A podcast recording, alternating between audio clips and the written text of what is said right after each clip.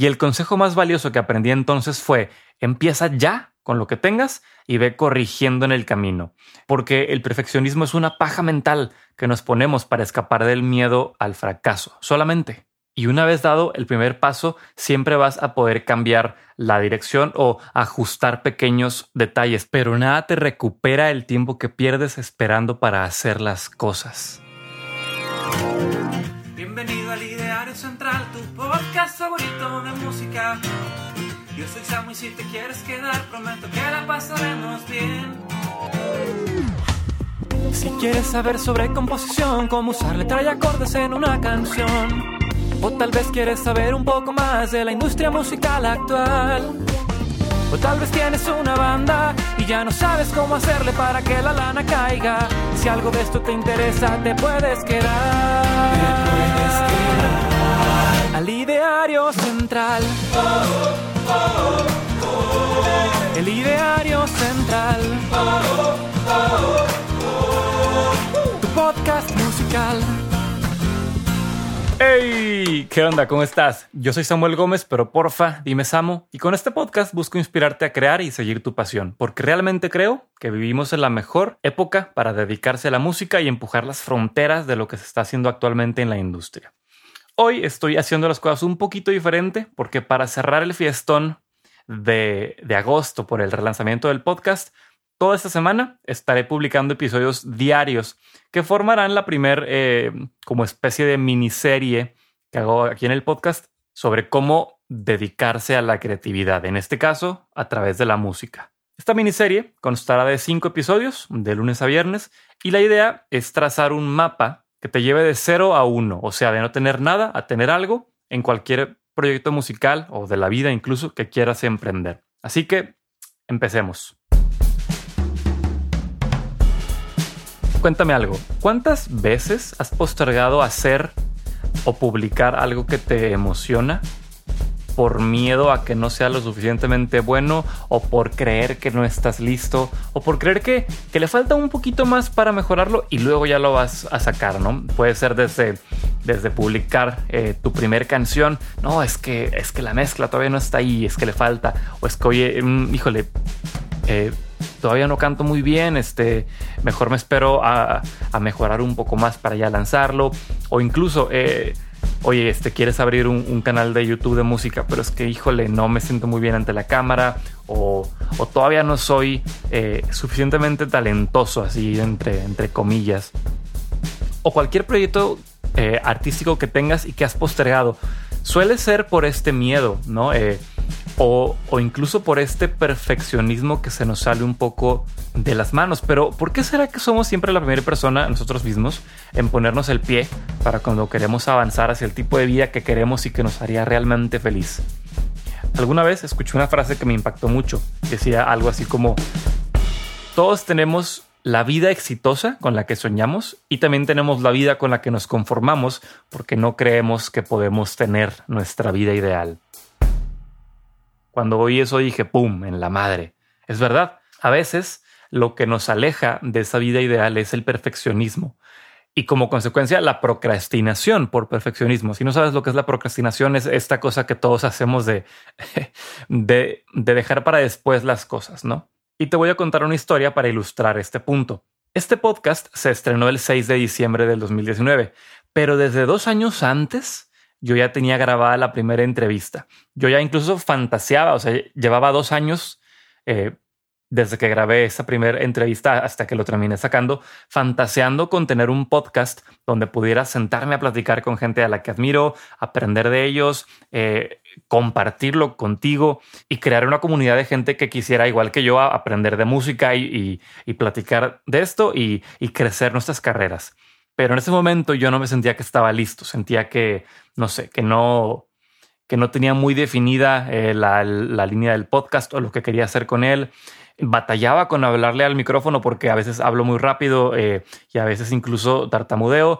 Eh, o no sé, sentía que no era como que lo suficientemente popular como para que tuviera gente que le importara lo que yo, yo tenía que decir, ¿no? Y mil excusas más que yo me ponía para, para postergar ese lanzamiento que realmente me emocionaba, me, me emocionaba y me emociona mucho tener este, este proyecto. Pero yo pensaba que cuando me sintiera más cómodo con el micro, cuando tuviera el nombre perfecto y, la, y, la, y la intención súper clara, eh, o incluso cuando ya fuera un artista más famoso, pues ya sería el momento justo para lanzarlo. ¿Te imaginas? Pues del 2017 para acá, mucho de eso no ha, no ha cambiado.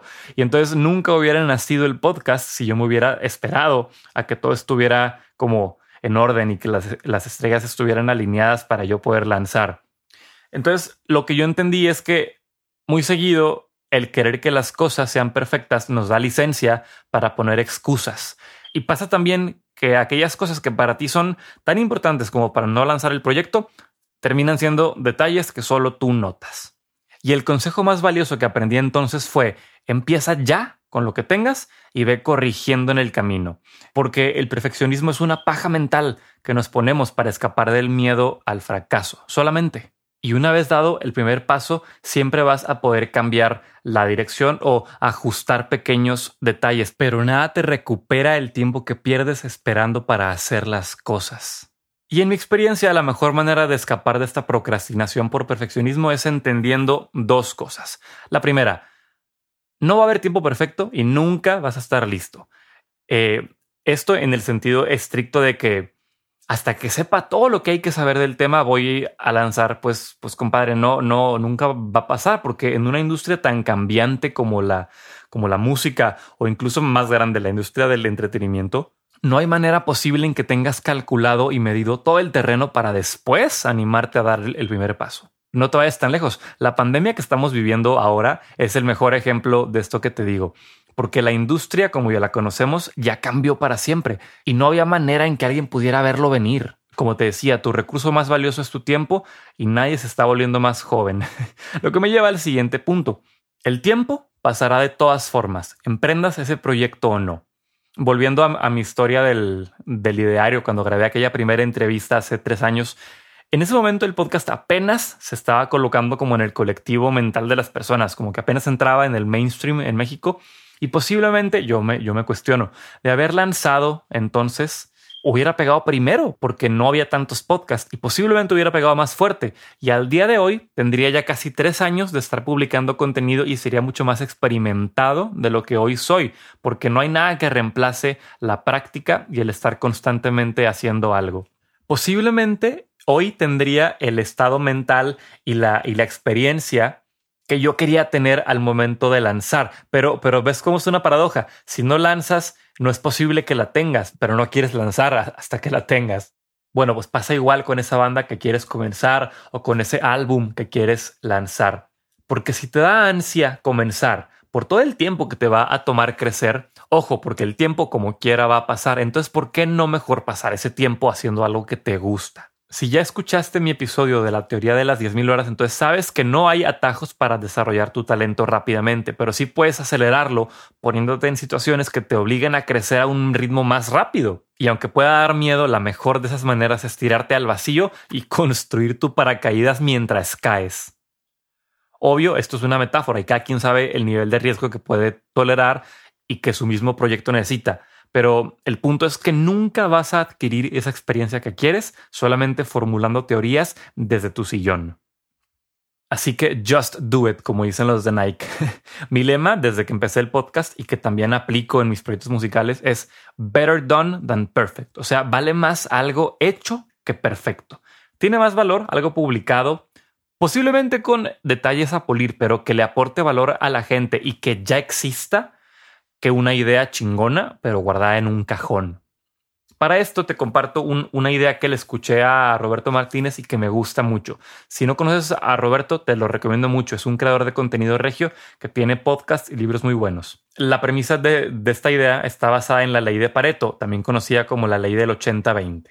¿Y qué es lo que dice? Que el 20% del esfuerzo da el 80% del resultado y el 80% del esfuerzo da el 20% del resultado. Esto se refiere en palabras normales a que el grueso de las veces donde nos concentramos en ser perfeccionistas e invertimos el 80% del tiempo de un proyecto en, en estos detalles que te comentaba, terminan teniendo muy poco impacto en el resultado final, solamente el 20%. y es que claro, somos artistas y la magia está en los detalles y nos gusta cuidar nuestra obra, pero cuando los detalles nos privan de publicar un proyecto y liberarnos para poder pasar al siguiente tema, entonces ya es algo que es detrimente para tu proceso creativo. Por eso esta onda del better done than perfect y lo que Roberto dice es que siempre publiques todo cuando esté a su 80%. Ya sé, ya sé, puede sonar como una idea así medio mediocre, ¿no? Que publiques, o sea, ¿cómo voy a publicar algo cuando no está terminado? Pero más bien es hablando de este perfeccionismo, o sea, cuando, cuando esté al 80% de donde te gustaría que estuviera, ahí lo tienes que publicar. Y la idea es tirarle a largo plazo, es decir, que con el tiempo, por ejemplo, en 10 años, tu 80% de entonces va a ser mejor que tu 100% de ahora, porque la práctica te irá haciendo mejor entre más publiques y entre más te retes a entregar cosas, aunque estén solamente al 80%, mejor te vas a volver y por ende tu 80% va a ser cada vez mejor. Pero no puedes move on o avanzar al siguiente proyecto si estás siempre atorado y trabado con un solo proyecto. Siguiendo un poco con esta misma idea, hay otro autor, eh, Gary B., que habla de tener microurgencia y macropaciencia. ¿A qué se refiere esto? Cuando yo lo escuché me cambió por completo el chip. Él dice que necesitas tener un hambre cabrona de avanzar y de empezar a moverte, de terminar un proyecto para continuar con el siguiente y así en, un ciclo donde siempre puedas avanzar de proyecto en proyecto, pero a la vez pensar con macropaciencia, teniendo plena conciencia de que hay que meter las 10.000 horas y de que no hay tal cosa como triunfar de la noche a la mañana, o sea, que sepas que te va a tomar tiempo pero que no tienes que saberlo todo siempre y puedes ir pivoteando en el camino, como te decía hace rato, ¿no? Entonces, esta idea de la microurgencia de, de actuar en corto, pero macro paciencia de pensar en la carrera larga es como este, este diferenciador.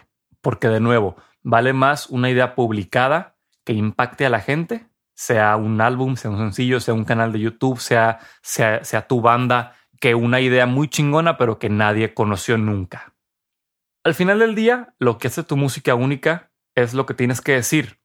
Así que concéntrate en el contenido y en lo que construyes alrededor de él.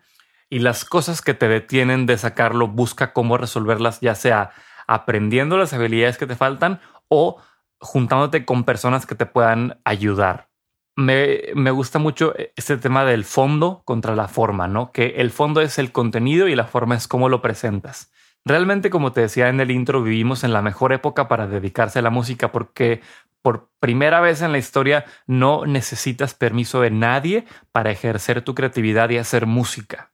Literalmente no hay nada que te impida empezar ya. Podrías decir tal vez que no tienes tiempo o que no tienes dinero, pero la realidad también es que la tecnología se ha vuelto tan accesible y es tan fácil de usar que ya el acceso a recursos ya no es una limitante. Antes tenía que descubrirte un cazatalentos, tenían que invertir en ti, tenías que ir a un estudio, porque solo en el estudio podías grabar, porque solo ahí tenían las máquinas y la, y la acústica y los instrumentos y los ingenieros y el know-how. Pero hoy en día ya existen canciones en los top charts que fueron o producidas con, con iPhone o canciones que fueron construidas sobre beats que se compraron en alguna librería de música. Nunca había sido tan fácil crear. Entonces, sobre esta idea del fondo contra la forma, la forma se puede cuidar mucho con todas estas herramientas de, software que tenemos y últimamente, si no sabes hacer algo o batallas, siempre puedes pedir ayuda. Yo pensaría incluso que vale más pedir ayuda que atorarte por querer a huevo hacerlo tú. Todos hemos pasado por ahí. Por ejemplo, tal vez no eres el mejor instrumentista, pero si eres un gran compositor, entonces pues mejor júntate con tu amigo que es muy bueno con la, con la guitarra y haz algo con él. O tal vez no eres un gran letrista, pero sí un buen productor. Entonces, júntate con la, con la gente que te complemente. Te digo, este concepto de la forma, de una u otra forma, termina por hacerse funcionar. Tú mejor concéntrate en el fondo y lo que quieres decir y lo que va a ser única a tu música. Al final del día, la tecnología es tu amiga y siempre puedes buscar dónde aprender a hacer lo que no sabes, sobre todo, por ejemplo, en YouTube. Entonces, no dejes que nada de esto te detenga. Tu carrera musical no va a ser una rampa, sino una serie de escalones, pues que tienes que ir pasando un paso a la vez. Y bueno, esto es todo por hoy, compadre, comadre. Te soy sincero, la verdad es que todos estos conceptos yo los he aprendido en años recientes y los he ido como recopilando así en, en cajones en mi mente. Eh, y la verdad es que los sigo aprendiendo. A veces se nos olvidan, a veces hay que reaprender las cosas, a veces incluso es difícil dejar de pensar como lo hacías para introducir una idea nueva eh, que sabes que es más benéfica para ti, pero que implica trabajar. Y si con esta miniserie te puedo ayudar a dar el primer paso en esta serie de escalones que te decía, pues yo estaré más que feliz. Entonces, sin más que decir por ahora, te veo mañana para seguir platicando ahora sobre la importancia de enseñar tu trabajo y de exponerte al ojo público. Como siempre, gracias por escuchar y te veo mañana. ¡Sobres!